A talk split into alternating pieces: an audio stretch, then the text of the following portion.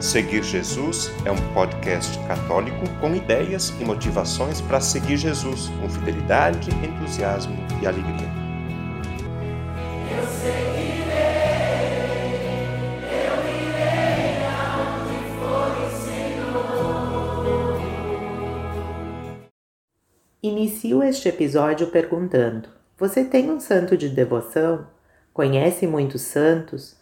Possui imagem de algum santo em casa? Costuma pedir graças para algum santo? Sabemos que o centro de nossa religião é Jesus. Não devemos colocar nenhum santo no lugar dele. Os santos são uma presença na igreja que nos lembra e incentiva a reconhecermos isso.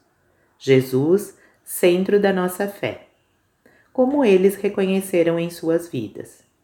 São pessoas que viveram a fé e a proximidade com Deus de tal forma que agradaram a Deus e conquistaram os céus. Uma das orações eucarísticas da missa diz que os santos intercedem no céu por nós diante de Deus sem cessar. Essa intercessão leva-nos mais perto de Deus, porque promove a glória de Deus e o louvor de Jesus Cristo uma vez que os santos são obras-primas de Cristo, os quais nos levam, por suas preces e seus exemplos, a reconhecer melhor como ser um bom cristão.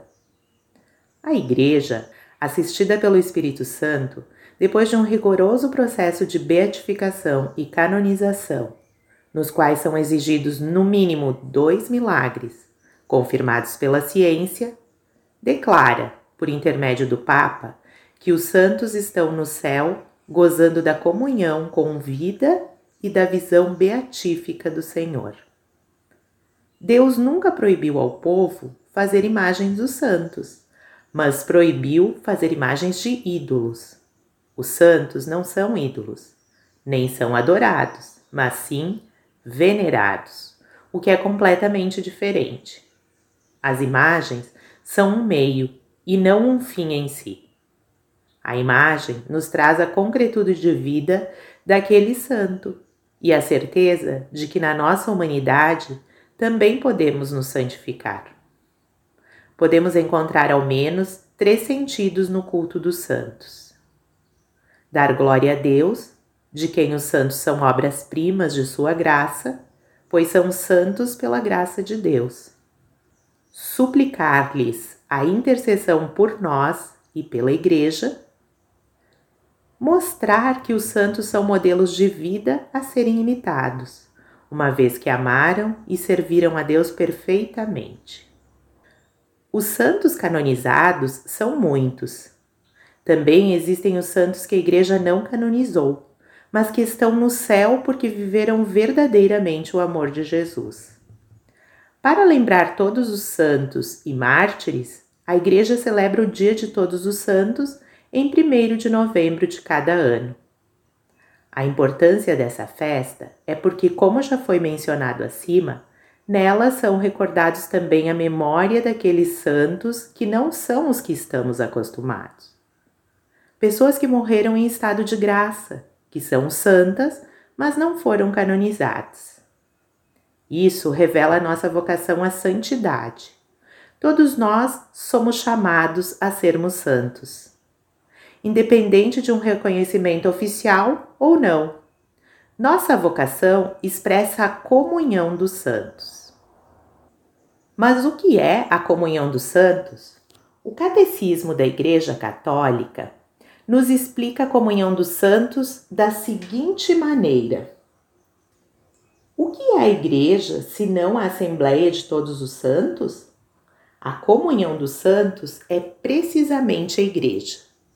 Uma vez que todos os crentes formam um só corpo, o bem de uns é comunicado aos outros. Assim, é preciso crer que existe uma comunhão dos bens na igreja. Mas o membro mais importante é Cristo, por ser a cabeça.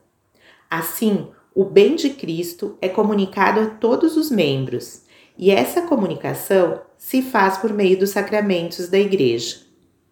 Como esta igreja é governada por um só e mesmo Espírito, todos os bens que ela recebeu se tornam necessariamente um fundo comum. O termo comunhão dos santos tem, pois, dois significados intimamente interligados: comunhão nas coisas santas e comunhão entre as pessoas santas. A Igreja é uma realidade única em três estados: a padecente, os que estão salvos, mas que no purgatório se purificam das penas de seus pecados, ou seja, mesmo passando desta vida em estado de graça, são ainda marcados pelas consequências de pecado que tiveram. A peregrina, que são os que ainda vivem neste mundo, sabendo que aqui não tem morada permanente e aqui devem viver em santidade. A triunfante, aqueles que estão salvos e santos, os quais nós celebramos e pedimos a intercessão. A comunhão dos santos é a realidade na qual nós, a Igreja Peregrina, contamos com a intercessão dos da triunfante, os santos, e fazemos nossas preces pelos da padecente. Assim realiza-se a comunhão dos santos. Assim, ganhamos amigos no céu pela oração e intercessão mútua. É bem interessante conhecermos a vida de santos e santas que passaram por este mundo. Neste podcast, vários episódios nos contam sobre os santos e nos dão dicas de como aproveitar o exemplo deles. Na exortação apostólica do Papa Francisco, Gaudete Exultate, sobre o chamado à santidade no mundo atual, estão algumas palavras que leio a seguir e que nos estimulam a procurar e percorrer um caminho de santidade de forma real e simples. Escreve o Papa. Para ser santo, não é necessário ser bispo, sacerdote, religiosa ou religioso. Muitas vezes somos tentados a pensar que a santidade esteja reservada apenas àqueles que têm possibilidade de se afastar das ocupações comuns para dedicar muito tempo à oração. Não é assim. Todos somos chamados a ser santos, vivendo com amor e oferecendo o próprio testemunho nas ocupações de cada dia, onde cada um se encontra. És uma consagrada ou consagrado?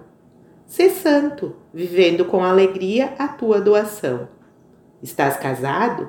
Sê santo, amando e cuidando do teu marido ou da tua esposa, como Cristo fez com a igreja. És um trabalhador? Sê santo, cumprindo com honestidade e competência o teu trabalho ao serviço dos irmãos. És progenitor, avó ou avô?